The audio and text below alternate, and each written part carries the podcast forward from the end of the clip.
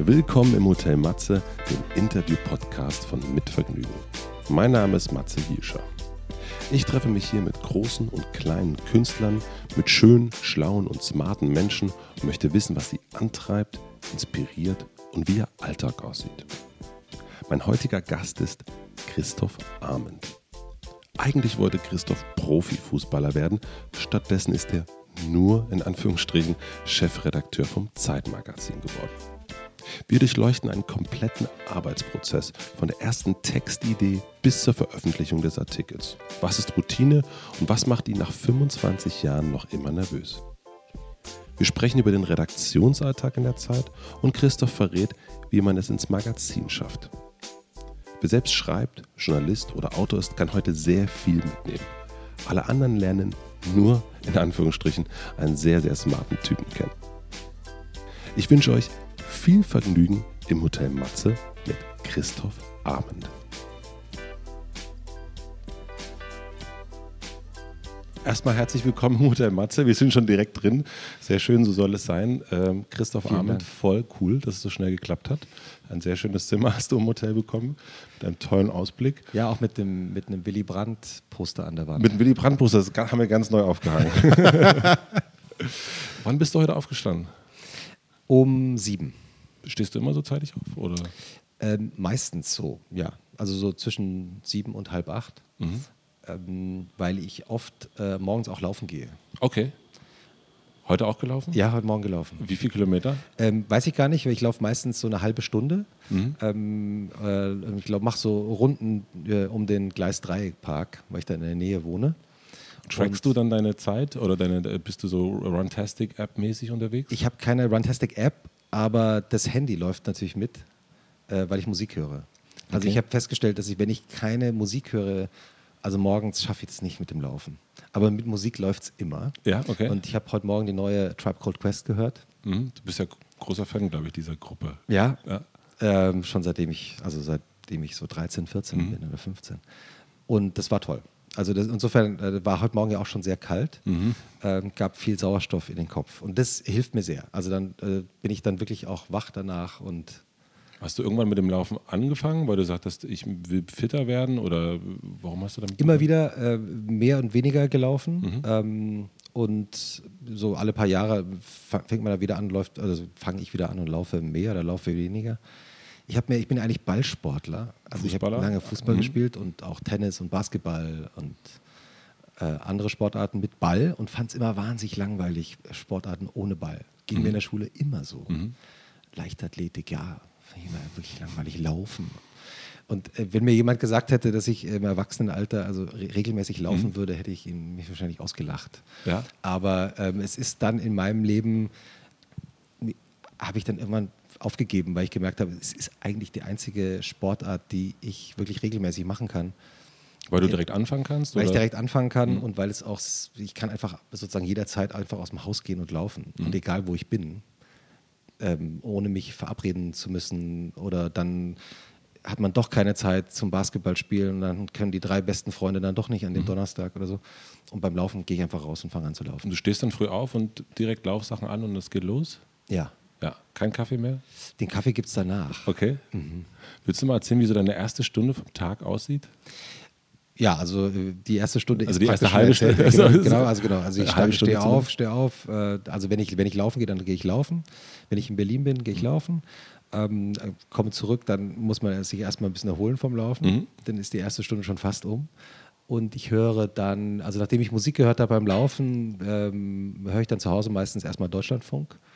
Ähm, so zehn Minuten, Viertelstunde. Weil du wissen willst, was los ist? Weil ich wissen will, was los ist ähm, und weil die eigentlich eine sehr gute Zusammenfassung bringen, auch von dem, was an dem Tag passiert. Mhm. Ähm, und dann mache ich mir einen Espresso und ähm, trinke ein bisschen, trinke ein, zwei Espressos, Espressi, Espressi, ne? Espressis, ne? Espressis, Espressionisten.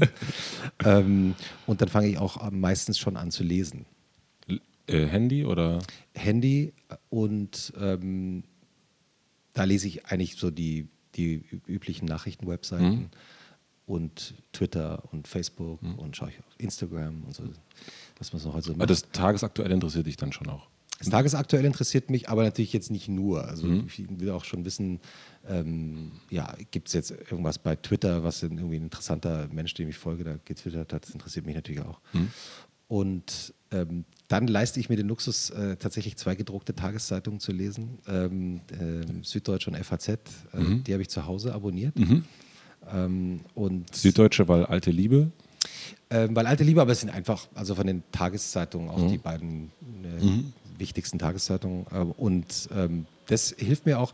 Interessanterweise habe ich mal das Experiment gemacht, äh, digital äh, Süddeutsche und FAZ auch zu lesen, also die komplette Zeitung. Ich merke aber, dass ich zum Beispiel das Feuilleton oder die Feuilletons wahnsinnig gerne gedruckt lese.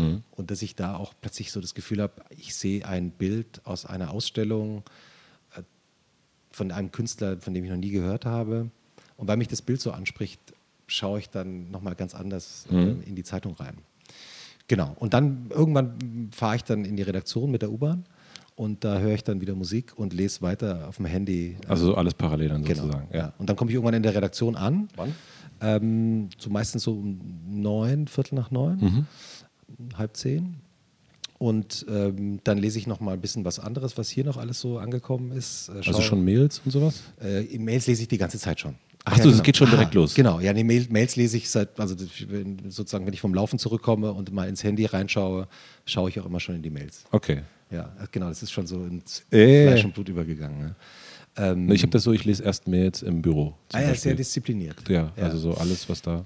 Gut, bei Mails ist natürlich auch so, da liest man ja auch dann die Newsletter. Hm. Also du, du schaust ja dann in die Mails rein und liest auch die ein, zwei Newsletter, die du interessant findest. Ähm, also so geht es mir. Und deswegen lese ich auch schon Mails schon auch schon zu Hause. Also fange im Grunde genommen auch schon zu Hause an zu arbeiten, wenn du so willst. Gibt es so morgen, wo du schlechte Laune hast? Klar. Ja, weil ich Wobei- frag, also ich habe ähm, ne, in der Vorbereitung, dann liest man so ein paar Sachen und dann habe ich deine Fotos gesehen, ne, Google Bildersuche und dann ist mir aufgefallen, das sieht, natürlich ist es Fotos, logisch, aber du siehst immer gleichmütig aus. Ah ja. Du hast so was Gleichmütiges. Ich war total äh, überrascht, dass du heute einen Pullover anhast und kein Jackett und kein Hemd. und zumindest die Jeans ist da. Aber es gibt immer so ein, ähm, ich glaube, du hast das selber auch mal über Erland Oil geschrieben, dass der ein, eine Art Comicfigur äh, ist. Und so ein bisschen bist du das für mich auch, weil wir kennen uns aus der also eigentlich so. und äh, naja, also so, dann hat man, oh, jetzt Muss ich, muss ich die oh Brille Gott, abnehmen? jetzt, Guck mal, so sehe ich aus ohne Brille. Wenn ich die Brille abnehme, Ja. ist es so. Ja, völlig anders. Anders, ne? Dann siehst du deinem Bruder ähnlich. Ah ja, interessant. Ja. Ja. Mein Bruder hat auch keine Brille. Ja, genau. Ich hab- Abgefahren. Ich, ja, mit, mit der Brille sehe ich anders aus. Und man denkt dann, wenn man sich diese Bilder anguckt, denkt man eigentlich, der ist immer gleichmütig und gut drauf und, und, und irgendwie so. Man kann sich nicht vorstellen, dass du so so ein Büro reinkommst oder deine Frau morgen sagst. Das sage ich auch nicht. ja. Genau, stimmt. Also das, ähm, ja, also das gibt es schon auch mal. Ich ärgere mich natürlich über Dinge. Ich ärgere mich, wenn Sachen schief laufen oder äh, wenn ich irgendwie ich unzufrieden bin mit Dingen. Ähm, aber eigentlich liebe ich mein Leben auch so, wie ich es lebe. Und ähm, ich, also ich wollte ja Journalist werden, seitdem ich Teenager bin. Und ich bin es geworden und Ja. kann eigentlich machen, was mich interessiert. Dann denke ich auch immer, wäre es auch komisch, wenn man so rumjammern würde. Nee, es gibt ja Menschen, die sich das auch gar nicht, also äh, die sich das auch nicht erlauben zu jammern. Ne? Die sagen, das gibt's nicht, man, man kann, darf nicht jammern, man muss weitermachen und so weiter. Ne? Das ist, ist eigentlich tatsächlich war es eher nur eine Launenfrage, weil mich das interessiert, wenn man so diesen, man hat ja so ein, äh, wir sind bei Facebook miteinander befreundet und dann ist natürlich schreibt ja niemand da rein, also die wenigsten schreiben rein, heute habe ich einen richtig sch- scheiß Tag, aber man kann sich das bei dir eben nicht vorstellen, dass du, dass du auch so äh, griescremig äh, äh, und, und genervt äh, die Augen rollst und ähm, ja. Also Augenrollen mache ich manchmal schon, glaube ich. Mhm. Ja? Ähm, gut, dass jetzt keine anderen Menschen hier sind, die das über mich sagen können. Aber tatsächlich, ich, ja, ich bin, glaube ich, auch, das ist, glaube ich, auch tatsächlich auch eine, vielleicht eine Charakterfrage. Mhm. Ich bin auch ein relativ ausgeglichener Mensch. Das ist gut. Also, so, das hat gute und schlechte Seiten wahrscheinlich, aber, aber so, ja. Ähm, ich ich glaube, wir kommen später noch mal ein bisschen zurück auf so äh, genau diese Momente, wenn dich was äh, ärgert mhm. oder aufregt. Ähm, ich würde noch mal kurz in deine Teenagerzeit äh, skippen. Ähm, du wolltest eigentlich Fußballstar werden, äh, hattest eine Verletzung. Ja. Und bist dann nach England als Austauschschüler. Als Gastschüler. Als Gastschüler mhm. und musstest einen Vortrag darüber halten, warum die Deutschen äh, nicht mehr so schlimm sind. Habe ich das richtig äh, in Erinnerung? Ja. Was hast du den Leuten erzählt, den Engländern? Das war tatsächlich so, dass ich in meiner zweiten äh, Woche in dieser englischen Schule ähm, in Plymouth, High School for Boys, von einem. Ähm, Wie schade, als 15- oder 16-Jähriger? Als 15-Jähriger, wobei ähm, das war auch lustig, weil meine Eltern haben das ja auch dann bekommen, also diese Informationen vorher, ähm, ähm, ich auch, also dass ich also in Plymouth auf die High School for Boys gehen würde. Und an meinem allerersten Schultag ähm, liefen dann aber so Mädchen über den Schulhof. Du so genial. Ja, ich so, Moment mal. Ähm, dann habe ich einen Mitschüler gefragt, ich dachte, das ist hier eine High School for Boys. Und die, ja, klar, aber auf der anderen Seite des Schulhofs beginnt die High School for Girls. das ist ja perfekt. In England ist manchmal, klingt das alles manchmal seriöser und konservativer, als es dann wirklich Ach, ist. fantastisch, das ist ja ein Traum. Mhm. ähm, genau, und in der zweiten Woche äh, hatte ich eben einen äh, Geschichtsunterricht. Mhm. Und ähm, die hatten in England damals ähm, Probleme mit Lehrern. Es gab zu wenig Lehrer und deswegen wurden viele ähm, Rentner oder Pensionäre wieder zurückgeholt in den Unterricht. Okay. Und unter anderem unser Geschichtslehrer, der also zu dem damaligen Zeitpunkt, das war 1990, schon sehr alt war, und der hatte also den Zweiten Weltkrieg voll erlebt mhm. und kam in den Raum rein und sagte, um, oh, so someone told me there's a, a young German student here in class. Mhm. Uh, young man, would you please stand up and tell us why we shouldn't be afraid of a reunified Germany? Und das war's. Und das war's. Und sofort on the go. Und ich bin natürlich knallrot angelaufen. Mhm. Ähm, bin dann aufgestanden und ähm, habe versucht, äh, stotternd zu sagen, warum man vor mir und vor dem Land, aus dem ich komme, keine Angst haben muss. Mhm. Und das war auch tatsächlich das erste Mal, dass mich jemand so auf, äh, darauf angesprochen hat, aus dem Land, aus dem ich komme und mit diesem direkten Vorwurf, mhm. also der im Raum stand, ja. also wir haben Angst vor euch, vor Deutschland, mhm. vor allem wiedervereinigten Deutschland. Und dann habe ich gesagt, dass ich niemanden kenne in meiner Umgebung, äh, Freunde, Familie, in der Schule, Menschen, die ich kenne, in dem Dorf, in dem ich aufgewachsen bin, äh, der auch nur die, im entferntesten auf die Idee kommen könnte, irgendein anderes Land anzugreifen und schon gar nicht äh, Länder in Europa und auch diese Aggressivität, die Befürchtung, dass Deutschland wieder ein viertes Reich werden könnte, mhm. gab es ja damals ja. in England sehr ernsthaft, auch von Margaret Thatcher, äh, sehr äh, gepusht, überhaupt nicht nachvollziehen mhm. kann. Und nachdem ich das also stotternd gesagt hatte, kam nach dem Unterricht eben ein Mitschüler zu mir, der so eine Jugendzeitschrift gemacht mhm. hat in Plymouth damals und mir hat mich gefragt, ob ich das aufschreiben möchte. Mhm. Und das habe ich dann gemacht und das war so mein ernst, er, erster ernsthafter Artikel. Und das war, eine, äh, das war ein Erweckungsmoment für dich dann? Es war ein Erweckungsmoment, weil mir der Prozess des Schreibens Spaß gemacht hat. Also über ein Thema nachzudenken, über das ich in der Konsequenz noch nicht nachgedacht hatte, mhm. zu recherchieren. Ich habe dann einiges gelesen nochmal. Mhm. Und dann zu versuchen, das möglichst klar so aufzuschreiben, dass man das auch nachvollziehen kann. Und dann erschien dieser Artikel und ich war unglaublich stolz mhm. und bekam auch dann aus dem Umfeld, also auch bei der Familie, bei der ich gewohnt habe, dann sehr gutes Feedback mhm. und dachte mir, das, das machte mir Spaß. War das Feedback wichtig? Das war wichtig. Ja. Ich glaube, als Journalist äh, willst du ja immer eine Öffentlichkeit herstellen oder mhm. bewegst dich im öffentlichen Raum, möchtest Reaktionen bekommen. Und das war wichtig, ja. Und dann war das für dich, du warst 16, 15? Genau, ich bin dann 16 geworden mhm. in England. Ja. Und war das dann so mit dem Moment, okay, das will ich jetzt, ich möchte Journalist werden? Ja. Das war der die Initialzündung, dieser, dieser Text. Ja, also ich habe vorher schon in der Schule auch so eine kleine Klassenzeitung gemacht mit Mitschülern. Ähm, in Deutschland? In Deutschland, mhm. in Butzbach, wo ich zur Schule mhm. gegangen bin. Ähm, aber das war sehr spielerisch und hatte noch nicht diese Ernsthaftigkeit. Und in dem Moment war mir aber plötzlich klar, das könnte dein Job sein. Mhm. Also es war auch in dem Alter, vielleicht, wo man auch zum ersten Mal darüber nachdenkt, was könnte man eigentlich beruflich machen. Mhm. Du, dann hast du angefangen zu studieren, ganz Ja. kurz, ne? Ja. Und bis dann ähm, mit 21 zu jetzt, Ja. äh, nee, war noch nicht jetzt.de, sondern das Jetzt-Magazin Genau. von der Süddeutschen gekommen. Wie bist du da reingerutscht? Ich habe ähm, nach dem Abitur angefangen äh, zu schreiben und zwar nach einem ganz einfachen und sehr auch sehr ähm, brutalen Prinzip, äh, brutal für mich selber, weil ich habe einfach bei Zeitungen und Magazinen, die ich mochte, angerufen und gefragt, ob ich für die schreiben darf. Das hat erstmal zu gar nichts geführt, weil Okay. äh, man wirst nicht zurückgerufen, äh, du machst Vorschläge für Themen, hörst nie wieder was davon. Und ähm, Wie ja. bist du, also, also ich meine, das ist jetzt, glaube ich, für äh, damals 20-Jährigen aber gar nicht so logisch, ne? dass man sagt, so jetzt nehme ich den Hörer in die Hand und jetzt mache ich das. Also, woher hattest du das Selbstverständnis dafür? ich habe sehr viele Zeitungen und Magazine gelesen Mhm. Und habe eigentlich immer gedacht, ich könnte da was hinzufügen. Okay. Also, du hast den Lehrraum gesehen. Lehrraum, beziehungsweise auch dachte ich, ja, die schreiben auch über Musiker oder über Schauspieler oder über Themen, die mich auch interessieren. Und ich könnte das eigentlich, glaube ich, auch. Mhm. Okay. So. Und ähm, das hat aber nicht dazu geführt, dass das die anderen auch sofort gesehen haben. Klar.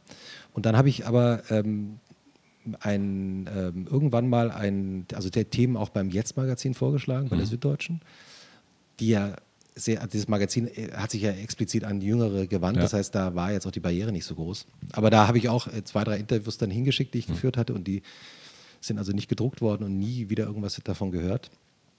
Und, aber irgendwann erschien da mal eins und dann ähm, ging es so weiter. Und dann haben die mich, also ich habe ja damals in Gießen studiert und dann hat mich ein Redakteur immer wieder beauftragt, Geschichten zu machen und hat mich dann in so Städte geschickt wie nach, äh, nach Duisburg und nach in Essen war ich, glaube ich, auch mal. Und ich habe mich immer ein bisschen gewundert, wieso die mich da hinschicken. Also wieso die gesagt haben, ja, wir haben da ein Interview mit einem Zivildienstverweigerer, der jetzt vor Gericht steht in äh, Duisburg, kannst du da mal hinfahren und das Interview machen. Bin ich da also drei Stunden hingefahren, habe dieses Interview gemacht, habe es abgeliefert, es ist auch gedruckt worden. Und irgendwann, viele Jahre später, als ich dann beim, als Redakteur da gearbeitet habe in München, habe ich den Redakteur, der mich da immer hingeschickt hatte, gefragt, sag mal, ich mich ja wahnsinnig gefreut, aber wieso hast du mich da immer nicht ins Ruhrgebiet geschickt? Und das war ein richtiger Münchner, ja, Nico Albrecht. Und der sagte dann, wieso Gießen ist doch im Ruhrgebiet, oder? Ach so. Ah. Also das war äh, Glück. Mhm. Deswegen warst du dann, äh, dann warst du dann mit, du hast dann als Freier geschrieben? Ja. Für die, für Ja. die, Und dann haben sie mich irgendwann gefragt, ähm, äh, ob ich Redakteur werden möchte. Was ist der Unterschied zwischen Redakteur, Journalist und Autor? Viele Redakteure sind ja auch Autoren. Mhm. Ähm, also insofern äh, ist der Übergang fließend. Aber, glaube ich, reine Autoren ähm, interessieren sich für Themen und interessieren sich für den Prozess des Schreibens und des Veröffentlichens. Und als Redakteur interessierst du dich auch dafür, aber auch für ganz viele andere Fragen. Also wie ist zum Beispiel die Mischung eines Magazins? Was ist an unterschiedlichen Temperaturen in einem Magazin oder auf einer Webseite oder in einer Zeitung wichtig, um möglichst viele interessante Leser zu erreichen. Und ähm, was mir immer schon Spaß gemacht hat, war natürlich auch mit anderen Leuten in einer Gruppe zu arbeiten. Also ich hatte eine ganz frühe Redaktionserfahrung ähm, bei einem Stadtmagazin in Gießen. Ähm, stand ich mal, da habe ich ein bisschen mitgearbeitet und da stand ich mal morgens, war ich, muss ich so, weiß ich nicht, 20 gewesen sein, und stand morgens in der Kaffeeküche mit einem älteren Redakteur und einer Sekretärin und wir haben uns so zu dritt unterhalten und haben uns diesen Kaffee, der war so ein furchtbarer Mil Milita-Filter-Kaffee damals, den Kaffee äh, eingegossen und ich weiß noch, wie ich da so stand und dachte, das ist irgendwie super. Ich mag das, morgens in ein Büro zu gehen und mit zwei Leuten in der Kaffeeküche irgendwie so kurz Quatsch zu reden, gemeinsam Kaffee zu trinken, fand ich toll. Also so dieses Gruppengefühl. Ja, und das ist natürlich, als Redakteur hast du ständig mit Gruppen zu tun, also in unterschiedlichen Funktionen und Rollen. Deswegen bist du auch Redakteur und kein Autor. Ja, also ich bin natürlich sozusagen Redakteur geworden, weil mir das auch Spaß macht. Ähm, versuche aber möglichst viel, so wie es mir die Zeit erlaubt, auch noch zu schreiben. Weil ich glaube, dass wenn du, also gerade in meiner Funktion als verantwortlicher Redakteur, hast du mit Texten ähm, irgendwann nur noch zu tun, wenn sie Probleme werden. Also das heißt, wenn ein Text von einem Autor großartig ist von Anfang an, der wird dann redigiert und bearbeitet von einem Redakteur. Dann liest ihn der Textchef oder die Textchefin. Und wenn das ein super Text ist, höre ich davon eigentlich nichts bis zu dem Zeitpunkt, wo dann die Seite mit der Geschichte tatsächlich produziert wird und mir sozusagen vorgelegt wird. Mhm. Ähm, das passiert natürlich nicht so oft, sondern mhm. meistens heißt es irgendwann mal, kannst du da nochmal drauf schauen oder hier der Text, die Geschichte ist nicht so toll geworden, wie wir es uns gedacht haben. Und als Redakteur gibt es eben dann die Gefahr, dass du Texte nur noch als Probleme wahrnimmst mhm. und dir auch gar nicht mehr vorstellen kannst, wie es selber ist, ähm, zu schreiben. Und deswegen, das tut mir eigentlich ganz gut, so alle paar Monate eine Geschichte wieder selber zu schreiben und auch wieder vorm Bildschirm zu sitzen mhm. und äh, sich dann zu fragen, okay, wie fange ich eigentlich an? Mhm. Dann lass uns doch mal direkt wirklich über einen Text reden. Also ähm, den letzten, den ich von dir gelesen habe, ist äh, das Porträt äh, mit Christoph Walz. Mhm. Ähm, ich weiß nicht, wir könnten den nehmen oder auch ja, einen ja, anderen. Gerne. Also ja, ähm, gerne. da würde mich sehr interessieren, wie so vom, gerne vom ersten Moment bis zum letzten, dass wir mal einmal den Prozess okay. durchgehen. Was ich weiß, dass es ähm, zwei Jahre gedauert hat. Das fand ich irgendwie total abgefahren. Von der ersten Anfrage bis dann das Magazin erschienen ist. Ähm, was waren die Initialzündungen? Der erste, also mal gut, dass man Christoph Weiz sagt, das ist eine interessante Person, das glaube ich, das sind wir uns alle einig. So, genau. Das ist tatsächlich, es ist oft so banal. Das ist, war auch mein allererster mhm. Impuls. Und aber auch die Frage damals schon, was ist das eigentlich für ein Mensch, der die meiste Zeit seines Berufslebens ja nicht die Anerkennung bekommen hat, die er, wie wir heute wissen, eigentlich verdient gehabt hätte. Und jetzt aber in Hollywood lebt und einer der großen Weltstars mhm. des Kinos geworden ist. Hast du da irgendwie, gab es einen Moment, wo du irgendwo rumgeblättert hast, gesurft hast, über den Herrn Walz äh, gestolpert bist und gedacht, Mensch, hm? Ja, genau. Ja. Also ich weiß noch, dass ich das allererste Mal ihn wahrgenommen habe als im Fernsehen. Da mhm. hatte er, äh, da hat er Roy Black gespielt. Ja, das war auch der erste Moment, den so. ich hatte, ja. Mhm. Und ich kannte nichts, wusste nichts von diesem Schauspieler mhm. und dachte nur, ist ja wahnsinnig gut. Mhm. Ich habe in meinem Leben mich nicht für Roy Black interessiert. Mhm. Aber der Film ist ja, also der, der spielt den ja so gut und so, wie ich Roy Black noch nie gesehen habe.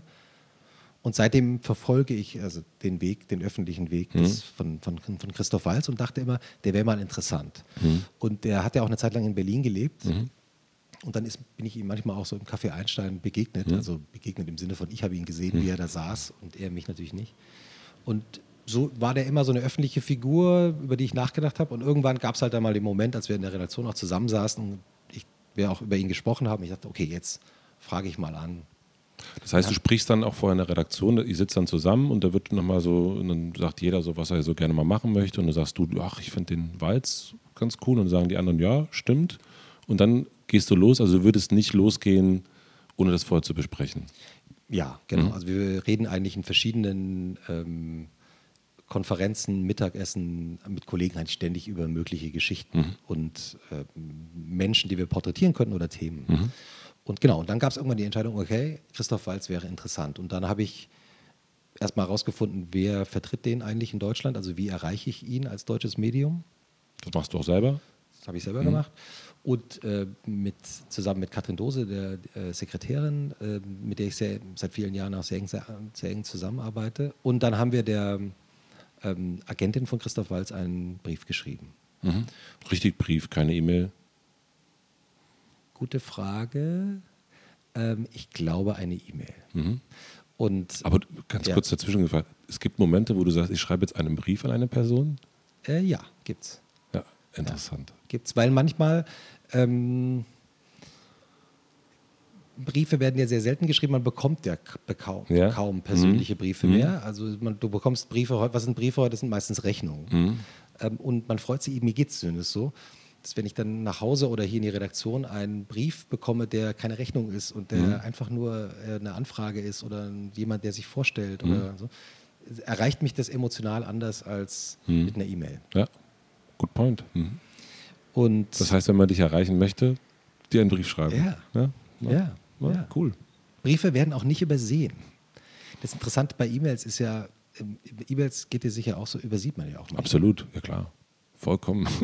ja. Oder? Und, und, Briefe werden nicht übersehen. Mhm. Und ja, dann hat die, also erstmal die Agentin sehr freundlich reagiert und sagt, ja, Herr Walz ist gerade mit ganz anderen Dingen beschäftigt, aber grundsätzlich äh, kann er sich das auch vorstellen. Und dann haben wir aber gesagt, wir wollen aber nicht dieses übliche Schauspieler 30 Minuten in einem Hotelzimmer Interview mhm. führen, sondern wir hätten gerne mehr Zeit und auch unabhängig von irgendwelchen Filmen, die gerade irgendwie mhm. anlaufen im Kino. Und sind aber selber deswegen auch nicht im Zeitdruck und wollten eigentlich nur anbieten, wann auch immer äh, Herr Walz Zeit hat für uns, mhm. haben wir sie auch. Mhm. Das fand die interessant, mhm. offenbar passiert es auch nicht so oft. Mhm. Und sagte dann, okay, schön, äh, wir melden uns wieder. Mhm. Und dann hab ich, haben wir natürlich ewig nichts gehört. Äh, haben dann irgendwann ein Signal bekommen, wie, ja, Herr Balz könnte sich das vorstellen. Und dann haben wir auch darüber diskutiert, ähm, wer wäre eigentlich ein schön, guter Fotograf und haben uns darüber auch ausgetauscht. Haben dann irgendwann Peter Lindberg äh, gefragt, der hatte auch Lust, der hatte mhm. Christoph Walz ein, zwei Mal vorher kennengelernt, hatte ihn aber noch nicht fotografiert. Und so ging das, so geht die Zeit ins Land. Mhm. Und dann gab es irgendwann den Termin in Los Angeles an dem Tag, an dem Peter Lindberg ihn fotografiert hat und da habe ich ihn auch getroffen. Das war dann wann? Das war in Anfang diesen Jahres, im März. Okay. Und äh, wie hast du dich dann vorbereitet auf das Interview? Alles gelesen, was jemals über Christoph Walz äh, geschrieben worden ist. Mhm. Also Archivmaterial, im, selber natürlich auch im Netz recherchiert. Mhm. Äh, mir auch nochmal Filme angeschaut. Mhm. Ähm, einige Filme, die ich noch nicht gesehen hatte, oder auch Filme, also die Tarantino-Filme, die ich natürlich im Kino gesehen hatte, aber dann daraufhin nochmal angeschaut. Mhm und habe auch mit ein, zwei Leuten telefoniert äh, und gesprochen, die ihn erlebt hatten mhm. ähm, in unterschiedlichen Phasen seines Lebens. Und so zu, zu fühlen, was das für ein Typ ist. Genau. Und mhm. auch mitzubekommen, wie war der eigentlich damals, sagen wir mal in den 90er Jahren, mhm. und wie ist er heute. Und dann habe ich mir natürlich Fragen aufgeschrieben, also mhm. die mich interessiert haben. Und das ist sozusagen einerseits ähm, ja der klassische Weg der Vorbereitung auf so eine Geschichte, dass du möglichst viel liest und ähm, anschaust und hörst, ähm, dir die Gedanken machst über eine Person, also unglaublich vorbereitet bist, mhm. so nach diesem alten Rudi Carell-Motto. Äh, wenn du das Ass aus dem Ärmel schütteln willst, musst du es vorher reingesteckt haben. Uh. Fand ich gut, habe ich mal gelesen. Richtig gut. Und ähm, dann ist aber die andere Seite, und das ist eigentlich das, was mir dann auch am meisten Spaß macht, ist natürlich die Offenheit, sich komplett auf eine Situation einzustellen. Mhm. Ich habe den dann morgens um acht getroffen, das äh, Fotoshooting begann kurz danach mhm. und war dann einfach den ganzen Tag mit ihm unterwegs und habe ihn beobachtet ähm, bei allem, was er gemacht hat mhm. und auch bei dem Gespräch selber mit ihm dann auch ihm vor allem zugehört und die Situation auch ähm, beobachtet, wie er auch mit, mit den Kellnern spricht. Mit den Kellnern mhm. spricht. Fand ich sehr gut, ja. Mir sehr gut gefallen. Und ich, da versuche ich mich immer ähm, in die Situation hineinzuversetzen, wie ich selber war als äh, und immer noch bin, aber wie ich auch selber war, als ich noch gar kein Journalist war, sondern einfach Magazine oder Geschichten gerne gelesen habe. Was hat mich eigentlich interessiert mhm. und was fand ich immer besonders bei Geschichten? Und mir ging es eben dann oft so, dass es dann bestimmte Szenen und Momente sind, die man beobachtet und wo man plötzlich über einen Menschen was erfährt. Mhm. In dem Fall war es eigentlich für mich, was hängen geblieben ist, der Kellner, der den äh, Cappuccino vergessen hat. Genau. Das ist eigentlich der Moment, mein Moment gewesen, wo man merkt, okay, Herr Walz. Puh, alright, okay. Hm, das wüsste ich jetzt nicht, ob ich, also spannend, aber auch tough. Ja, genau. Und so ist er auch. Ja. Also spannend und tough mhm. und ähm, dabei auch nicht unsympathisch. Mhm. Aber man, äh, man, ist auf jeden Fall vorsichtig. Also man ist, also wenn ich glaube, wenn das, wenn man das Interview als Vorbereitung liest äh, oder das Porträt, dann ähm, überlegt man sich zweimal, was man fragt. Ja, ich meine, der ist ein sehr ähm, kontrollierter und sehr gebildeter und sehr präziser Mensch. Ja. Und wenn du natürlich so einem Menschen gegenüber sitzt, das mhm. merkt man ja sehr ja. schnell, dann ist es auch anstrengend. Ja. Aber ich finde es dann auch beeindruckend, wie jemand dann so präzise auch selber über sein Leben nachdenken kann. Mhm. Ja. Hat dann immer beides. März-Interview gewesen, dann zurück nach Berlin, ähm, aufgenommen mit Handy, mitgeschrieben? Beides. Beides. Ja. Mhm. Ähm, und dann hast du dich an den Text direkt gemacht oder noch im Flugzeug oder wann, was, wann hast du angefangen? Ein paar Wochen danach. Ich mich hingesetzt, habe das äh, Interview abgetippt, also komplett erstmal und das hilft mir, äh, oft dabei, auch Menschen nochmal anders zu verstehen, wenn ich ihre Stimme höre und nochmal höre, was sie gesagt haben, weil du dann plötzlich auch auf Details achten kannst, die dir selber in dem Moment gar nicht Mhm. auffallen. Ja, total. Also wie jemand, ich habe zum Beispiel mal Hillary Clinton äh, interviewt und als ich das Band abgehört habe, es ging mir schon während des Interviews, aber im Band, beim, also bei der, bei der Aufnahme, das, die Aufnahme abzuhören, fiel mir auf, dass die ganz oft gelacht hat an Stellen, die überhaupt nicht lustig waren. Und nach einer Weile wurde mir klar, das war ein Schutzreflex. Mhm. Die hat immer gelacht, wenn sie Zeit brauchte, um auf eine Frage zu antworten. Wow. Und das ist, solche Momente hast du dann manchmal, wenn du etwas wieder abhörst äh, Mhm. oder die, die, die Situation nochmal vergegenwärtigst, ohne dass du selber agierst. Mhm. Und das war bei, bei Walz auch so. Also diese Szene zum Beispiel mit der. Deswegen würdest du es auch immer selber abtippen und abhören und nicht abtippen lassen. Ja, es Ja. hilft unglaublich, Mhm. weil du diese Details äh, in der Abschrift dann nicht mehr mitbekommst, aber du erinnerst dich plötzlich selber auch nochmal an eine Situation und denkst, ach genau, da war auch diese Kellnerin und wie war das, wie stand die da nochmal an dem Tisch mit Christopher, als wir da in diesem Café waren.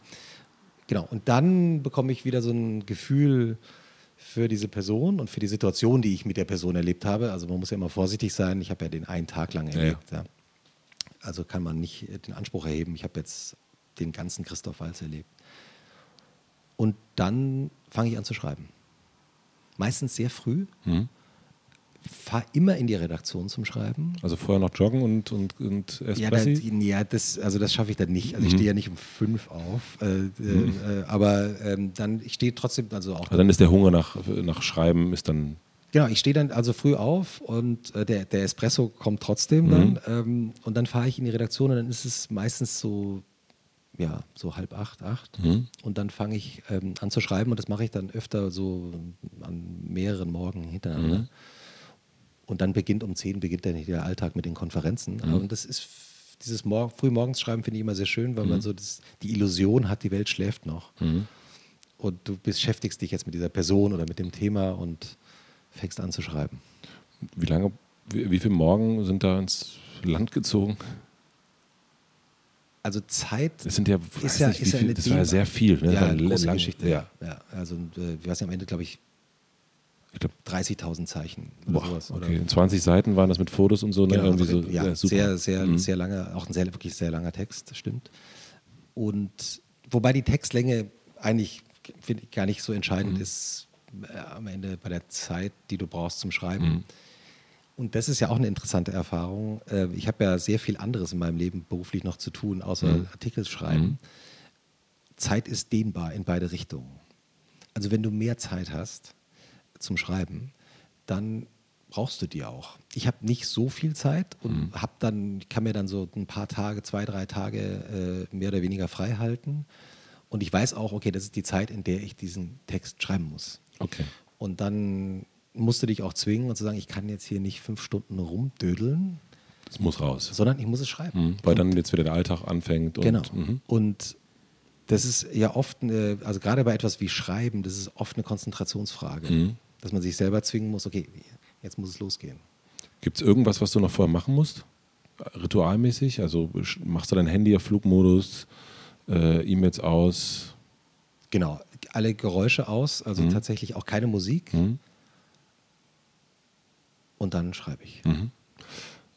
Was passiert dann mit dem Text, wenn er fertig ist? Wer liest ihn als erstes? Äh, meine Freundin Mhm. Den schickst du dann ihr, die ist immer die Erste, die das die liest. liest. Ja. Das, Und- ist, das, ist immer so. das ist auch irgendwie schön, weil, weil, Total schön. weil du dann auch. Sie ist aber nicht Teil der Redaktion. Die ist nicht Teil der Redaktion. Ja. genau.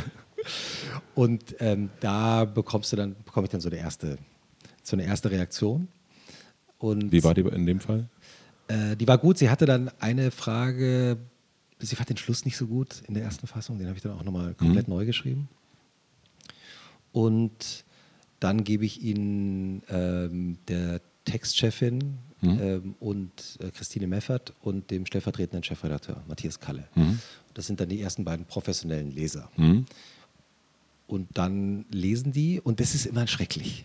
Das, und das ist etwas, was hat auch nie, ich weiß nicht, ob es anderen auch so geht, es hat nie aufgehört. Dieser Moment, wenn du den Text weggibst und du weißt, jetzt lesen den andere.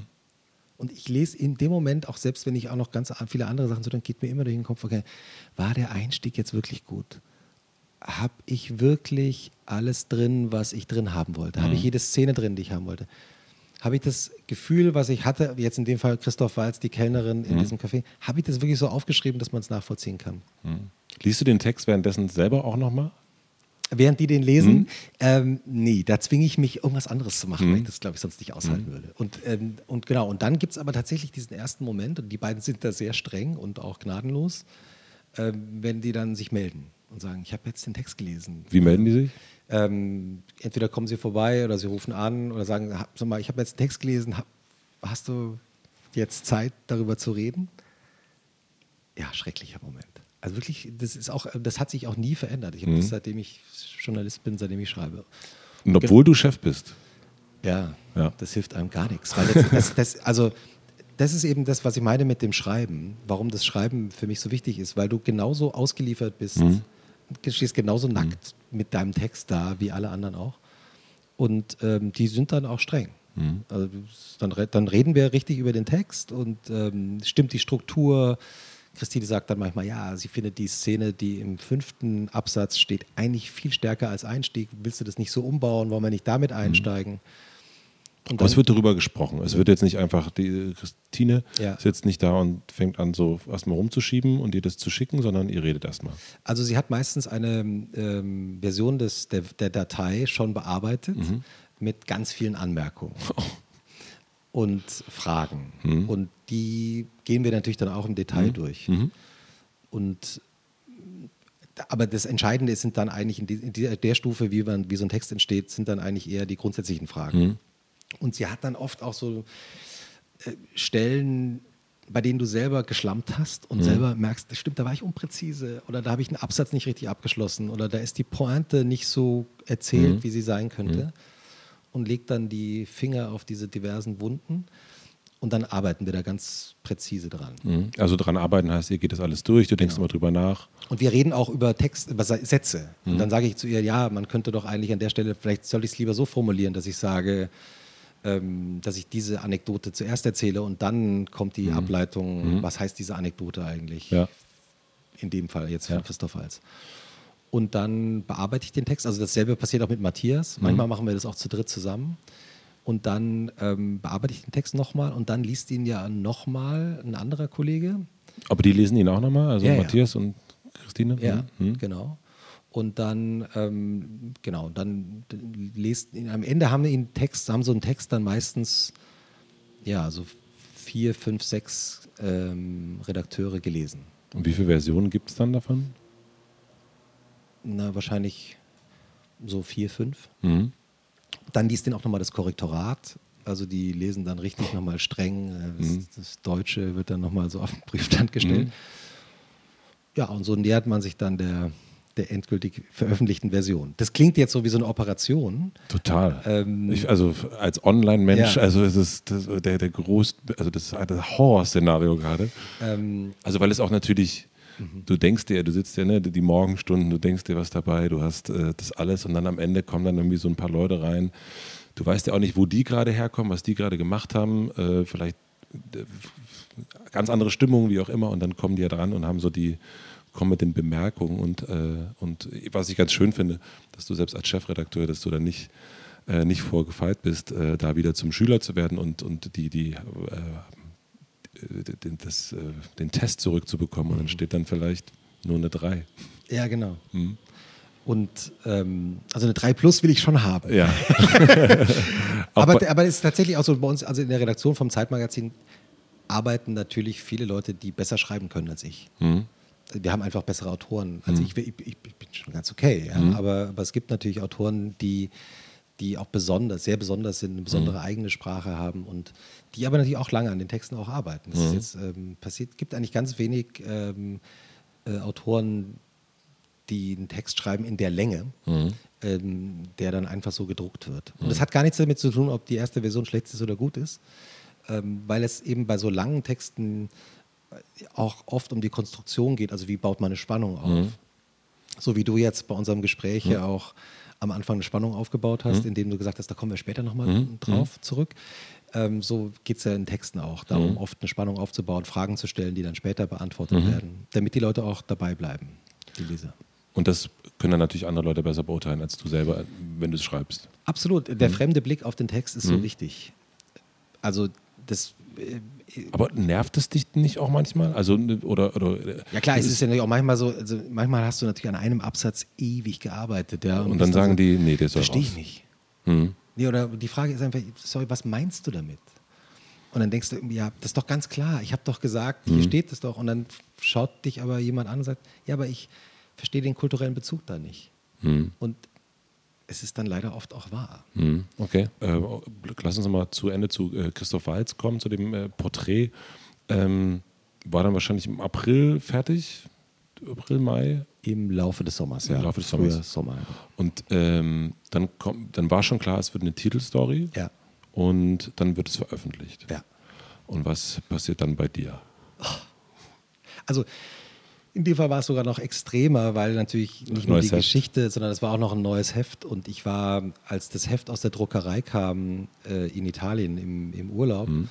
Und die, die haben mir das, Kollegen haben mir das dann freundlicherweise äh, nach Italien geschickt. Und dann kam halt in diesem grauen Kurierdienst-Umschlag das Magazin. Und das ist natürlich ein sehr schöner und gleichzeitig sehr furchtbarer Moment, weil du freust dich sehr. Also ich habe mich sehr gefreut, ich habe das Heft dann äh, auf so eine Steinbank gelegt und so Sonnenlicht draufgefallen. Ich dachte, ey, jetzt, wir haben jetzt so lange an diesem mhm. Magazin gearbeitet. Jetzt liegt es wirklich da, es ist gedruckt, toll. Man freut sich so einen Moment und dann hast du sofort Angst und welche Fehler sind drin. Mhm. Und haben wir das, ist, Siehst du dann sofort die Fehler, wenn du es aufschlägst? Äh, oft. Ja. Also Fehler oder heißt dann oft auch, ist die, du fängst an zu blättern und schaust in das Heft rein und plötzlich denkst du irgendwie so, ist das jetzt eine gute Abfolge von Geschichten? Mhm. Stimmt die Komposition des Heftes? Und das weißt du, selbst ich mache jetzt seit 20 Jahren, 22 Jahren Journalismus, das weiß man oft immer erst, wenn das Heft gedruckt mhm. tatsächlich mhm. vor dir liegt. Ja. Das ist auch beim Wochen wöchentlichen Zeitmagazin ist es auch so. Es kommt immer Montagmorgens aus der Druckerei. Mhm. Und der Moment, es in die Hand zu nehmen und anfangen, zu, anzufangen zu blättern, mhm. äh, es ist jedes Mal, denkst du irgendwie so, ah, habe ich nicht dran gedacht, ah, oder gut, die, die Komposition stimmt. Mhm. Machst du dich dafür verantwortlich? Ja, ja. ich bin dafür verantwortlich. Ja, okay. Also muss ich das, muss ich die Verantwortung muss ich mhm. schon übernehmen. Und das war eben bei dem Heft auch so, und dann, also bei dem Zeitmagazin Mann mit Christoph Walz.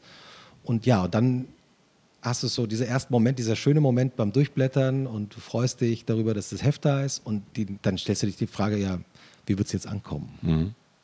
Das ist natürlich furchtbar. Da geht's in dem Fall geht es äh, natürlich ums Heft, aber lass uns mal bei dem Text nochmal bleiben ja, im Speziellen. Aber auch bei dem Text ist es auch so. Also ja. natürlich, der, der, ähm, der Text in dem Fall ist ja ein sehr zentraler Bestandteil mhm. dieser Ausgabe. Also eben wie schon gesagt, hast, sehr viele Seiten Cover-Story. Also das heißt, es geht auch darum, wird das Heft sich auch gut verkaufen, mhm. hat dann auch mit dem Thema zumindest mhm. zu tun. Und, ähm, und in dem Fall wusste ich natürlich auch, das werden sehr viele Medienjournalisten auch darüber genau schreiben. Mhm. Und ähm, wie werden die wohl die Geschichte wahrnehmen? Mhm. Und das guckst, hast du dann Google Alert an oder wie, wie, äh, also wie kriegst du dann mit, was Leute darüber schreiben? Also wir kriegen es natürlich hier von unserer mhm. Presseabteilung mhm. auch mit.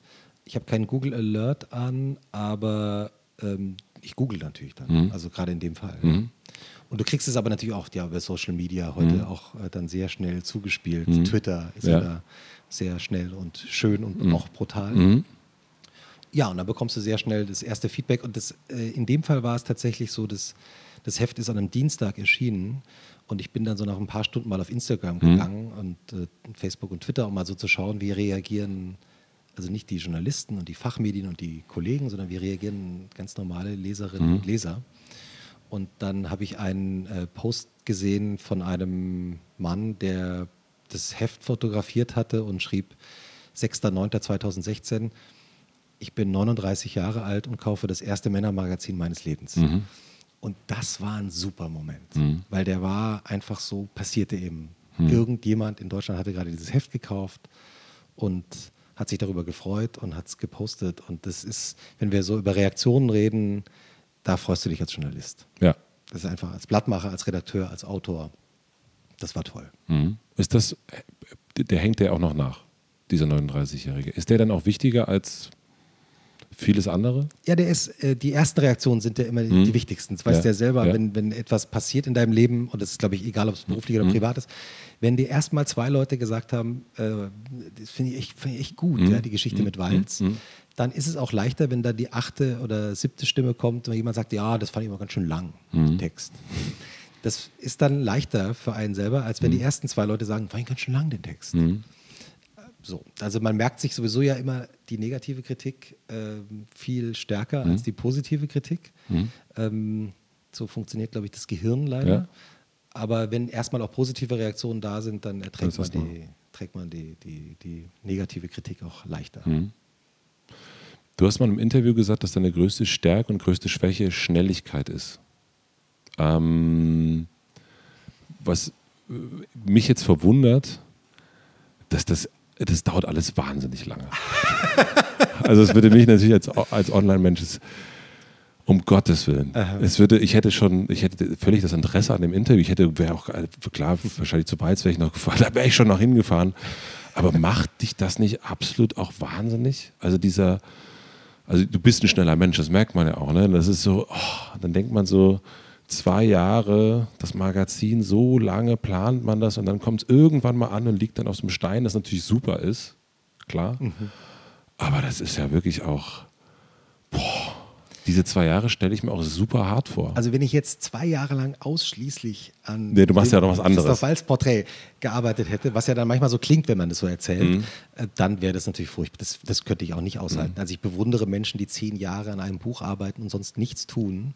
Und dann kommt dieses Buch und es ist perfekt mhm. und es ist toll. Ein Roman, an dem jemand so lange gearbeitet hat. Das bewundere ich. Ich sehe hier auf dem, äh, auf dem Nachttischschrank ja, ja. Äh, Jonathan Safran Foer. Ne? Das, genau. Da freue ich mich auch drauf. So, ich mich auch, habe ich mhm. noch nicht gelesen. Und der hat, glaube ich, auch sehr viele Jahre jetzt an diesem Buch gearbeitet. Ja, sieht auch sehr dick aus. Sieht sehr dick aus, hat keiner gekürzt, äh, offenbar. Aber ähm, ich finde Romane, die zu dick sind. Auch beängstigend. Auch beängstigend. Und es ist oft auch wirklich so, dass ich dann denke, super, aber hätte man auch ein bisschen mhm. kürzen mhm. können, manchmal. Ja. So. Ja. Ähm, Aber wie hältst du deine, deine Konzentration? Genau, also das, ich meine das sozusagen, das, ähm, das ist das eine, das sind ja diese ganz langfristig angelegten mhm. Projekte, weil du, ich, das ist eine ganz rationale Sache, weil du weißt, du bekommst eine Geschichte über Christoph Walz, die es sonst nicht gibt. Mhm. Du erfährst hier, wirst etwas erfahren über diesen Menschen, wenn es gut läuft, mhm. was du normalerweise nicht hinbekommst. Das ja. bekommst du nur hin, in unserer schnelllebigen Zeit, wenn du dir selber Zeit nimmst. Ja. Weil der, der Walz wusste natürlich zu dem Zeitpunkt, als ich ihn getroffen habe, dass wir vor zwei Jahren zum ersten Mal angefragt hatten und damals gesagt haben, wir wollen nicht irgendwas Schnelles, PR, schnell ein paar mhm. Zitate für die äh, Webseiten und damit alle so drüber reden, sondern wir wollen wirklich eine tiefgründige Geschichte machen. Mhm.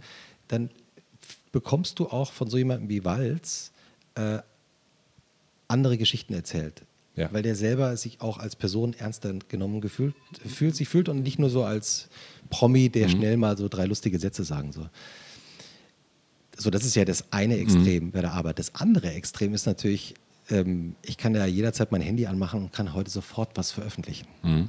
Also, das gab es ja vor zehn Jahren noch gar nicht. Ich kann ja, ja heute, wenn ich, weißt du, also zum Beispiel als, Handy, du meinst dann, du kannst ein Foto veröffentlichen. Ja. Mhm. Genau. Ich habe jetzt zum Beispiel in der, an dem Morgen jetzt nach der Wahl von Trump. Mhm. Ähm, irgendwann morgens, ähm, ich bin irgendwie so um fünf aufgewacht und habe dann Fernseher angemacht und dann kamen ja schon diese Nachrichten, die man nicht hören wollte. Und an diesem Morgen habe ich irgendwann äh, getwittert, Angela Merkel. Angela Merkel is now really the leader of the free world. Ja, ja. Und das war so ein spontaner Gedanke. Ich hatte den, das, ich hatte auch irgendwann vorher schon mal irgendwie darüber was gelesen, dass jemand sagte, ja, was ist eigentlich, wenn Trump tatsächlich gewinnt? Was mhm. wird die Rolle von Deutschland sein? Mhm. Und habe das dann, ähm, ich gieße das Wasser selber mhm. nach. Hier in dem Zimmer gibt es mhm. eine große Flasche Wasser ohne. Es gibt mit, aber du nimmst ohne. Ne? Ja, ich nehme ohne. Ja. Ähm, und habe das getwittert und ähm, ja, das war verrückt. Ja. Also die Reaktionen auf diesen Tweet waren, also ich müsste jetzt nachschauen, wie viele. Mhm. Äh, ich habe dann irgendwann mal. Na, die New York Times hat jetzt eine, also im Grunde ja eine Story, also vielleicht, weiß nicht, ob durch diesen Tweet, aber eine ähnliche Geschichte gemacht. Ne, ja, es schickte mir dann jemand ähm, aus. Äh, äh, einen Artikel aus der Washington Post, da war der Tweet dann zitiert. Ach ja. Also so nach ein paar Stunden. Boom. Ja, also wo du einfach auch merkst, das ist die Medienwelt, in der wir leben heute. Mhm. Und das ist für mich als Journalist natürlich großartig, mhm. weil wenn ich jetzt... Noch als schnelle Person. So, genau, mhm. du kannst eben, wenn du einen schnellen Gedanken hast, ähm, der irgendwie interessant mhm. ist oder etwas auf den Punkt bringt oder auch vielleicht auch provozierend ist, mhm. haben ja nicht wirklich alle Leute zugestimmt, besonders viele amerikanische mhm. äh, Leser dieses Tweets, ähm, kannst du eben auch Journalismus machen. Mhm. Und das ist ja auch unglaublich reizvoll, diese ungl unglaublich schnell unterschiedlichen Geschwindigkeiten auszuspielen. Macht mir natürlich großen Spaß. Das so und so, das, deswegen meine Frage, wie hältst du deine mhm. Konzentration über, über so einen Zeitraum, ja. ne? dass du nicht selber das Interesse irgendwann verlierst und sagst, naja, meine Güte, dann vierte Fassung, ja, dann ist es, ach meine Güte, dann macht, macht, was ihr wollt. Ist, ja. Ich bin jetzt Aber zwischendurch, zwischendurch habe ich dann eben auch noch irgendwas Lustiges getwittert oder habe was gelesen auf, oder ein mhm. schönes Bild gesehen auf Instagram. Und das ich, ich habe ich hab mal eine Kolumne geschrieben ähm, bei City, bei dem, bei dem Stadtmagazin in, hier in Berlin. Mhm. Ähm, die bestand nur so aus so einzelnen Sätzen. Also es war so eine Liste, es waren so 10 oder 15 mhm. einzelne Punkte, einzelne Sätze, Beobachtungen aus Berlin oder irgendwelche Dinge, die mir aufgefallen waren. Das war vor Social Media. Mhm. Also ich habe das immer schon wahnsinnig gerne gemacht. Und mhm. als es dann losging mit Facebook und so, habe ich gedacht, ja genau. Toll. Also für, uns, also für jemanden, der auch gerne so Kleinigkeiten, einzelne Sätze schreibt, ist dann sowas wie Twitter natürlich super. Und für dich besteht dann der Reiz deines Jobs auch in dem, in der, ähm, in dem einen, dass das eine sehr lange dauert und das mhm. andere sehr, sehr schnell geht? Ist das dann ja. so das, was dich dann interessiert? Ja, also auch die Vielfältigkeit, dass man eben, dass ich mir überlegen kann, okay, was wäre jetzt eigentlich eine tolle Kolumne für Instagram, für Zeitmagazin Instagram? Hast du dir das, also als du mit Anfang 20 für, die, äh, für jetzt geschrieben hast oder angefangen hast zu schreiben, hast du dir vorgestellt, dass das mal so dein Werdegang ist? Hattest du so ein bisschen im, im Auge, dass du irgendwann ein eigenes Magazin leiten würdest wollen? Also ich habe mir das schon vorstellen können. Ja? Das also schon darauf hingezielt ein wenig? Ja, also ich habe ähm, ich war immer schon gerne in, in, in Redaktionen oder habe auch übernehme auch Verantwortung mhm ähm, auch für die Fehler, die man da macht. Mhm. Ähm, und habe eigentlich auch schon früh äh, darüber nachgedacht, ja, wie wäre es eigentlich, wenn du jetzt selber die Geschichten ähm, in Auftrag geben könntest oder was würdest du eigentlich selber gerne von anderen Autoren lesen? Mhm.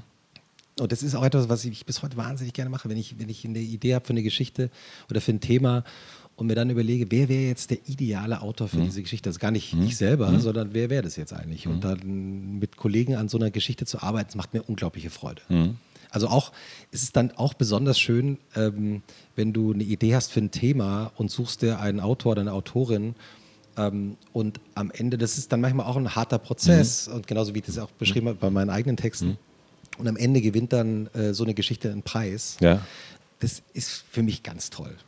Aber gibt es für dich jetzt noch so einen Moment, also ich meine, wie alt bist du? Entschuldigung, ich habe nicht nachgerechnet. 42. 42. Ähm, man, da bist du jetzt am Ende da, wo du eigentlich mit Anfang 20 sein wolltest? am Ende, das klingt, klingt, nicht so 42, ist doch eher so in der Mitte. ja, aber nee, du bist, also, nee, so mein, du bist eigentlich ja. jetzt am, äh, von dem, ich meine, was kann da jetzt noch kommen? Also die Medienlandschaft in der wir jetzt in diesem. Was kommt jetzt? Nee, nee, genau. Aber in diesen, ja, ja. Der macht sich so ein Espresso dann immer. Ja. Ähm, die Medienlandschaft, in der wir heute sind, ist so unterschiedlich zu der Medienlandschaft von vor zehn Jahren und von vor 20 Jahren. Mhm. Dass ich glaube, das gilt heute nicht mehr, das, was man früher immer gedacht hat, ja, du machst den einen Job, dann machst du den anderen Job, also mhm. wenn es gut läuft, mhm. ja, dann wirst du nochmal befördert nochmal mhm. befördert sondern heute geht es ja eigentlich, finde find ich, als Journalist geht es mir eigentlich darum, wo kann ich, wo habe ich die größtmögliche Freiheit, um das größtmögliche ähm, Publikum auch zu erreichen. Ähm, aber das Wichtige ist die innere Freiheit, die Geschichten zu erzählen, die ich gerne erzählen möchte. Worum geht es eigentlich? Diese innere Freiheit, mhm. äh, zu sagen, okay, also jetzt zum Beispiel in dieser Woche jetzt, äh, in diesen Tagen jetzt mit Trump, mhm morgens aufzuwachen mit dem Gedanken, was machen wir jetzt eigentlich damit? damit? Mhm. Und in die Redaktion gehen zu können und zu sagen, Leute, was machen wir jetzt? Mhm. Und dann Hefte umzuschmeißen und neue Geschichten sich zu überlegen und sagen, die Welt hat sich verändert. Es ist nicht mehr, wir leben nicht mehr in derselben Welt wie äh, vor einer Woche. Mhm. Was machen wir damit? Dann lass uns doch mal direkt, da sind wir nämlich direkt in meinem äh, äh, perfekter Übergang. Äh, das Zeitmagazin. Lass uns ja. mal ein bisschen ins Zeitmagazin äh, reingehen und äh, gucken, wie das genau in so einer Woche wie dieser so abgeht. Genau, das ist eben genau dieser Moment, wo du plötzlich morgens aufwachst, auch nach ein paar Tagen und plötzlich merkst, was heißt es jetzt eigentlich für die Welt, dass Donald Trump Präsident ist? Mhm. Und was heißt es für uns im Magazin? Mhm. Und weil wir ja nicht am selben Tag erscheinen oder auch nicht in derselben Woche, geht es dann bei uns immer um die Frage, was für eine Geschichte können wir erzählen in einigen Wochen, die dann das Lebensgefühl unserer Leser mhm. vielleicht auch widerspiegelt oder einen besonderen Akzent setzt. Mhm.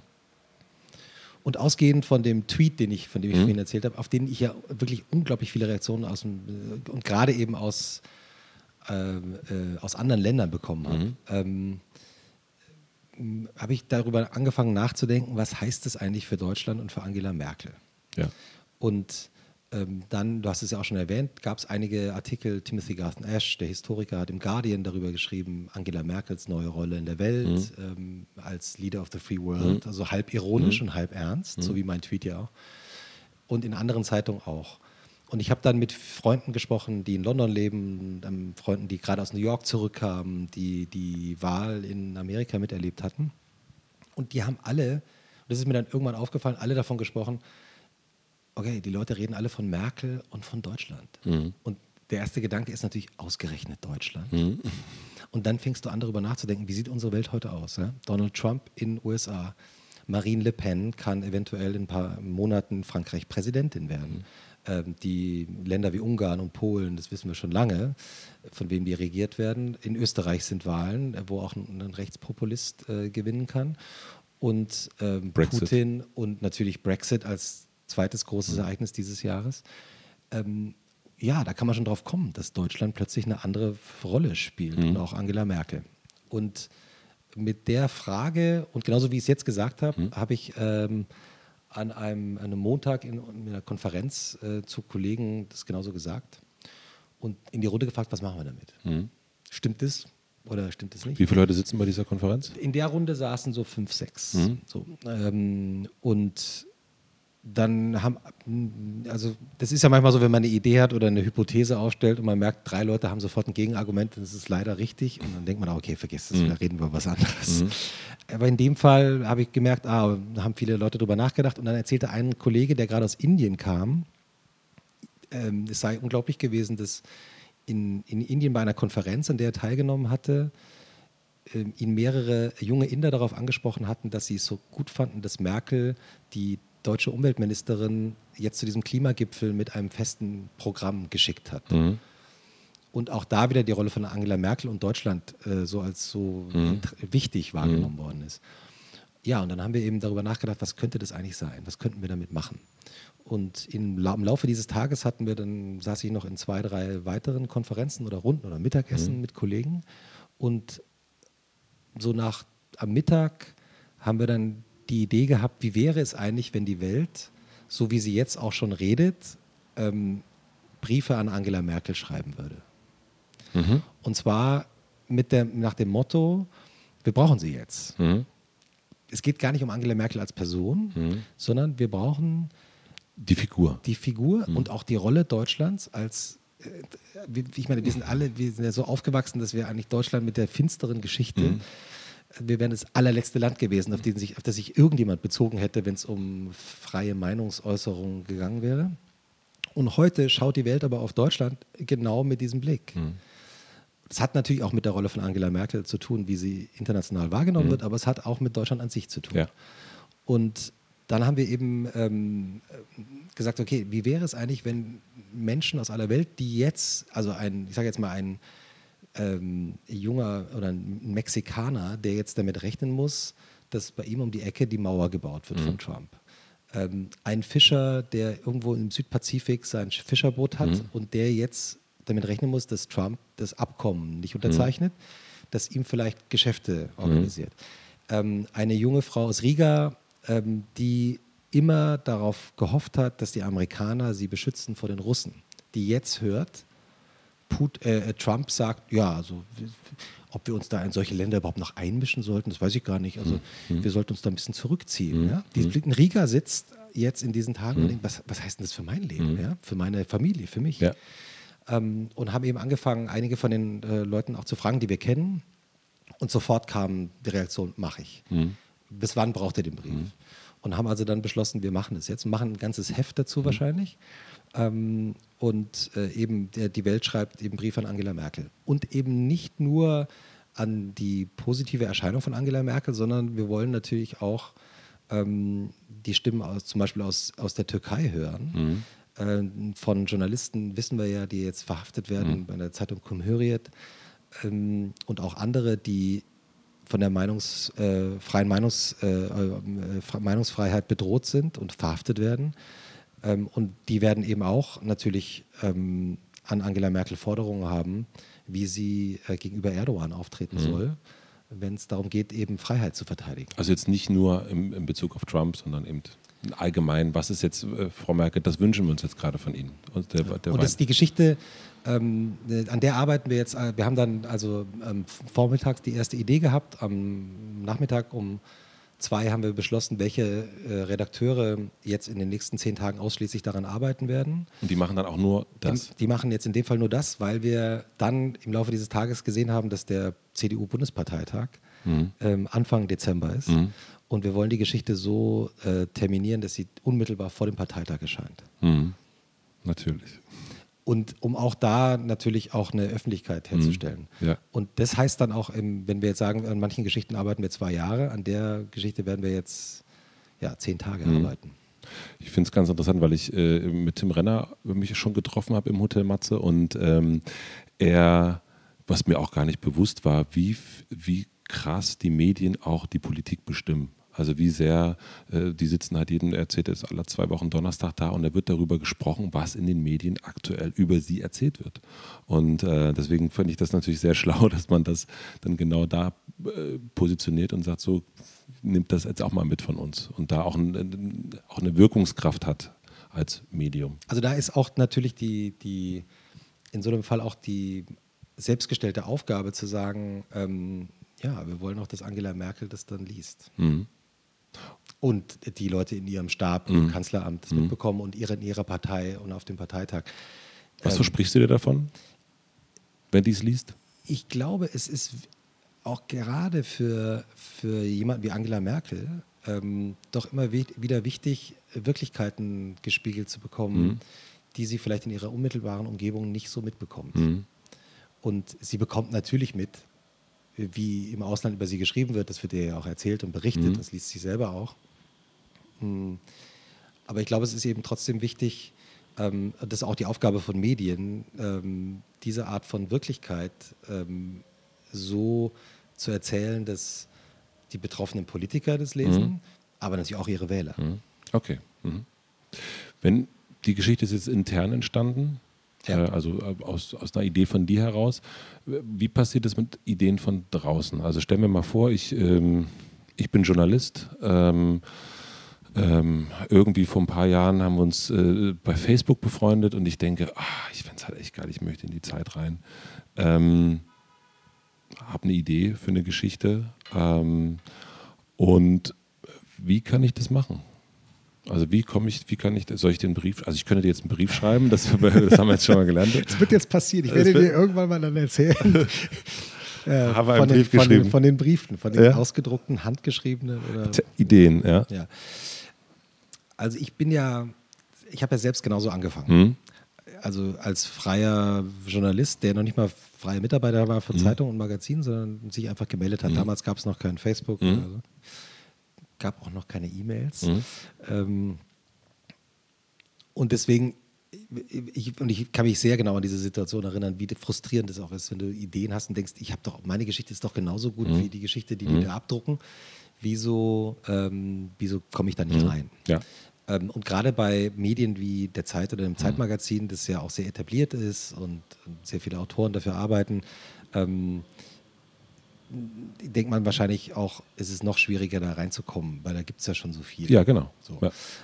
Und ich glaube, man muss ähm, sich das so vorstellen, wir haben ja viele feste Autoren, Mhm. die für uns regelmäßig schreiben. Wir haben also nicht das Problem, dass wir das Magazin nicht füllen können, Mhm. Sondern im Gegenteil, wir müssen jede Woche wieder ganz brutal aussuchen und scharf aussuchen, auswählen, was veröffentlichen wir und was muss leider noch warten. Mhm. Das hat gar nichts mit der Qualität von Geschichten zu tun, sondern mit der Mischung eines Heftes und auch den Seiten, die man zur Verfügung hat. Deswegen würde ich dir immer sagen, stell dir vor, du, deine Geschichte oder die Idee für die Geschichte muss so sein, dass sie eine Titelgeschichte ist. Mhm. Also dass das Magazin sagt, die Geschichte ist so geil und so einzigartig, Mhm. dass sie nur von dir geschrieben werden kann. Das ist natürlich erstmal ein Das relativ klingt- hoher Zaun. Absolut. Also Ja. Wenn man jetzt, wir reden jetzt, ne, wir haben lange über Christoph Walz geredet. ja. Ne, also, puh. Genau, aber das ist, ähm, das meine ich insofern, als wenn du jetzt sagst, ähm, ich mache, ich, wenn du jetzt als freier Autor, der noch nie für die Zeit oder fürs Zeitmagazin geschrieben hast, und du schreibst, ich würde gerne Christoph Walz interviewen, dann würden wir immer sagen, ja, das machen wir schon, solche Geschichten. Mhm, ja, klar. Dazu brauchen wir dich nicht. Mhm. Wenn du aber sagst, ähm, ich habe eine besondere Geschichte mit meiner Mutter. Mhm. Ähm, die hat mir sehr spät erst erzählt, dass mein Vater gar nicht mein Vater ist. Ähm, und ich habe dann mich auf die Suche gemacht nach meinem echten Vater und habe darüber meine Mutter und das schwierige Verhältnis, das ich mit meiner Mutter hatte, auch nochmal neu verstanden. Nur mal so als Beispiel jetzt spontan erzählt. Ich weiß nicht, ob es so eine Geschichte gibt. Dann ist es eine Geschichte, die einen, wenn sie gut erzählt ist, emotional packt und die du auch mit deiner eigenen Berechtigung nur du so erzählen kannst.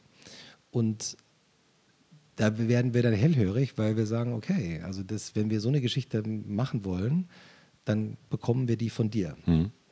Und so kommen auch Autoren ins Magazin. Also auch Autoren, die noch nie für uns geschrieben haben, haben dann plötzlich eine Titelgeschichte. Das gibt, so, ein, so ein Fall ist jetzt so ähnlich auch vor, vor einiger Zeit auch genauso passiert. Und der andere Weg ist aber natürlich auch, ähm, und das klingt jetzt total langweilig, ähm, es sind Praktika. Also wir haben in der Redaktion mehrere, viele Leute, die über Hospitanzen, wie das heißt, oder Prakti Praktika ähm, zu uns gekommen sind und die dann Redakteure geworden sind. Also das ist jetzt nicht so ähm, unwahrscheinlich, sondern im Gegenteil. Die Redaktion besteht sicher aus so ein Viertel oder so aus ehemaligen Praktikanten, die dann ähm, anfangen, nach ihrem Praktikum freizuschreiben und dann irgendwann in die Redaktion kommen. Bist du jemand, der dann auch äh, Bewerbung bekommt? Ja. Bist du derjenige, der die Bewerbung auch sagt, hier, die Person möchte ich da gerne mal sehen? Ähm, für, für Praktika?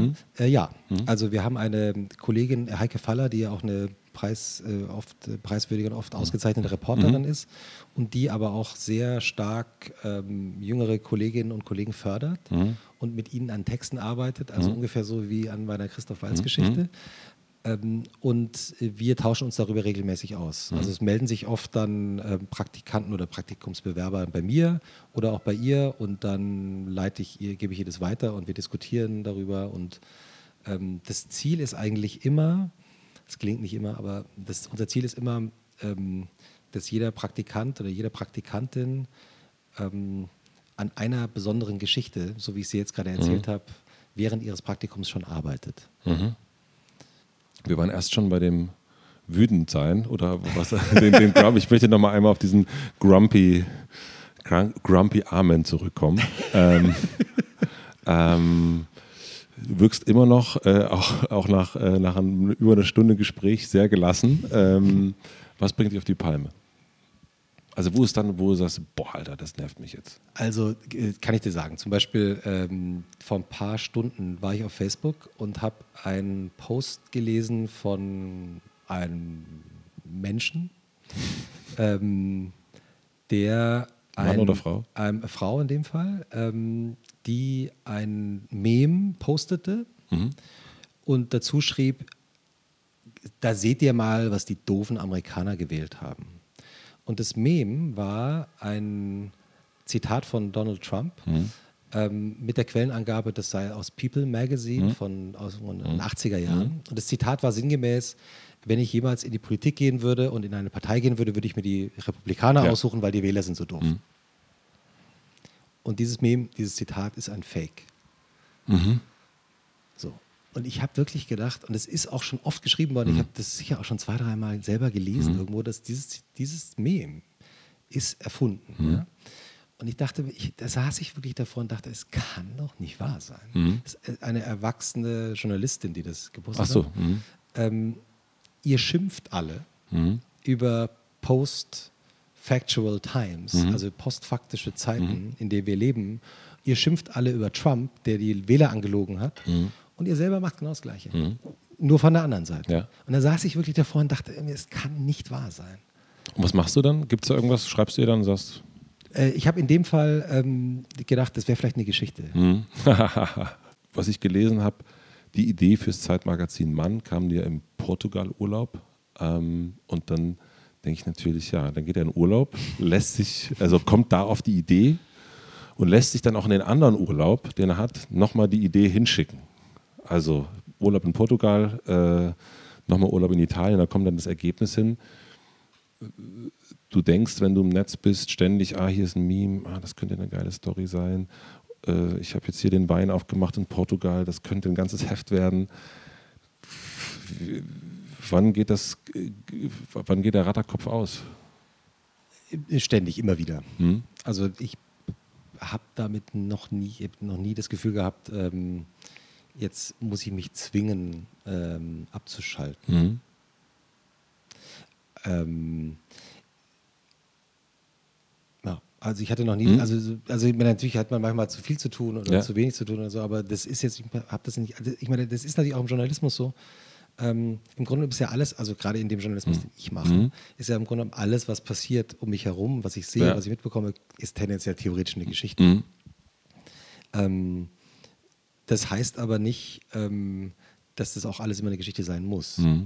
Also ich bin dann eben auch zum Beispiel auf den sozialen Medien ja relativ, also nicht so wirklich privat äh, unterwegs, ähm, weil es gibt natürlich viele, sehr viele Dinge in meinem Privatleben, die mit Journalismus nichts zu tun haben Mhm. und die auch in der Öffentlichkeit nichts zu tun haben. Mhm. Und wo ich dann auch Damit einfach ziehst du auch deine Grenze und sagst, Ja. dein Facebook-Profil, deswegen ist auch super viel immer, Zeit, also eigentlich fast nur Arbeit drauf. Ne? Ähm, da ziehst du auch die Grenze. Ja, das war früher natürlich, als Facebook auch insgesamt privater war, Mhm. vor vielen Jahren. Manche mögen sich erinnern. War es natürlich nicht so. Mhm. Aber irgendwann siehst du halt, okay, es wird einfach, das ist einfach im Grunde genommen einfach alles öffentlich. Mhm. Ähm, darüber muss man sich dann klar sein, dass das alles öffentlich ist. Und ähm, ja, dann wird es eben nicht mehr so privat. Ne? Mhm. Und, aber ich, so, das ist, äh, ich mache das, äh, was ich mache, ja wahnsinnig gern.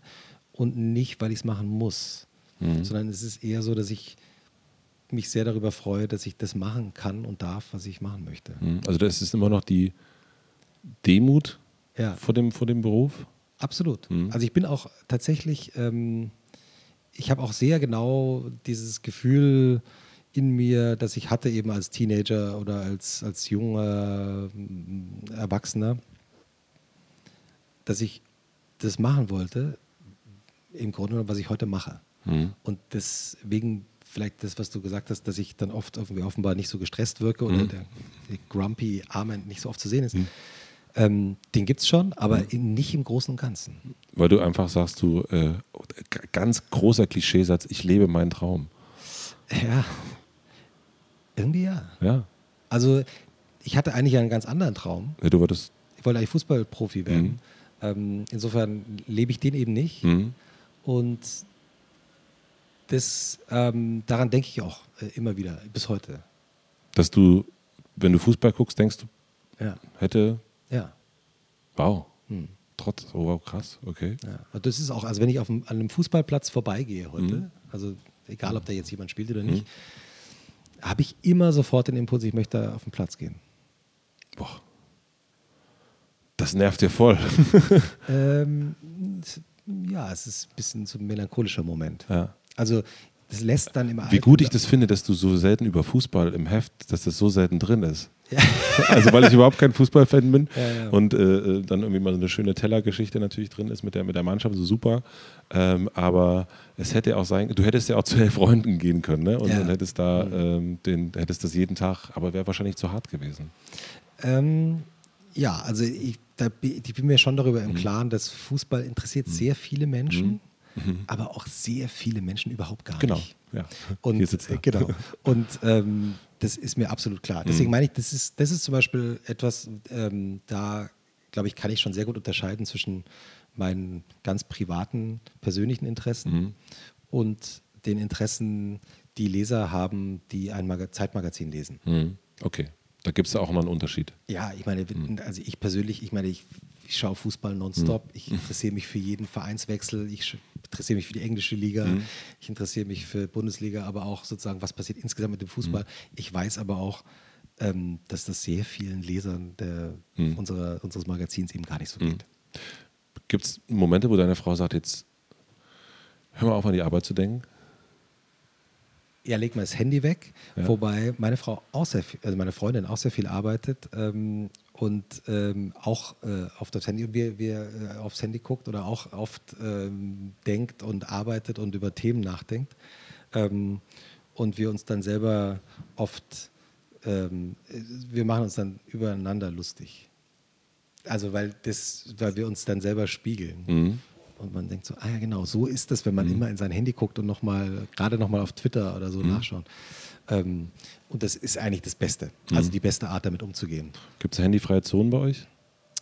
Ähm, also wir haben jetzt tatsächlich ähm, äh, vor kurzem beschlossen, es, es muss handyfreie Tage geben. Ah, Ja. und? Äh, Ihr habt es beschlossen. Wir haben es auch einmal jetzt schon äh, gelebt. Ähm, genau. Das ist natürlich. Das wird natürlich eine Zeitgeschichte. Äh, das, äh, Es ist sofort aber jetzt. jetzt, wir haben ja schon drüber geredet, jetzt ist, jetzt ist vielleicht auch schon erzählt. Also, ähm, ja, natürlich, weil du natürlich, wenn du die Wirklichkeit, also ich finde Social Media großartig Mhm. und ich finde das, äh, was man da alles erleben kann und sehen kann und auch als Journalist Mhm. mitnehmen kann und sehen kann, ist fantastisch. Aber man darf das nicht mit dem Leben verwechseln.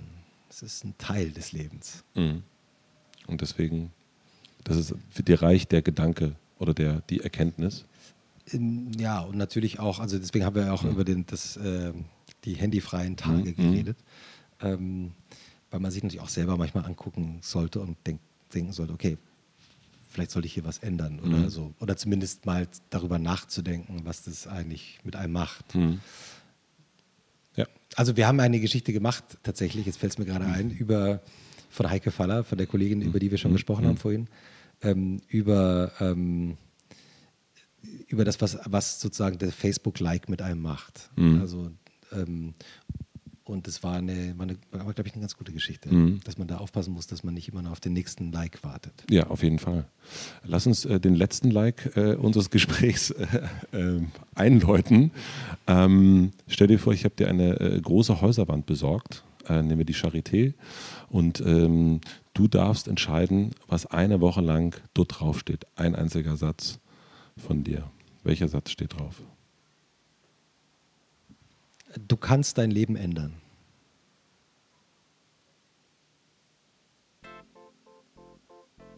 Schön. Das ist ein sehr, sehr schöner Satz. Finde ich, ich, gebe ein, ich gebe meinen Like ab. Vielen Man- Dank. Ja, vielen herzlichen Dank für deine Zeit, ähm, für das sehr, sehr ausführliche Gespräch. Toll, dass wir es äh, länger machen konnten und ähm, viel Spaß noch im Hotel. Vielen Dank für die Einladung. Danke.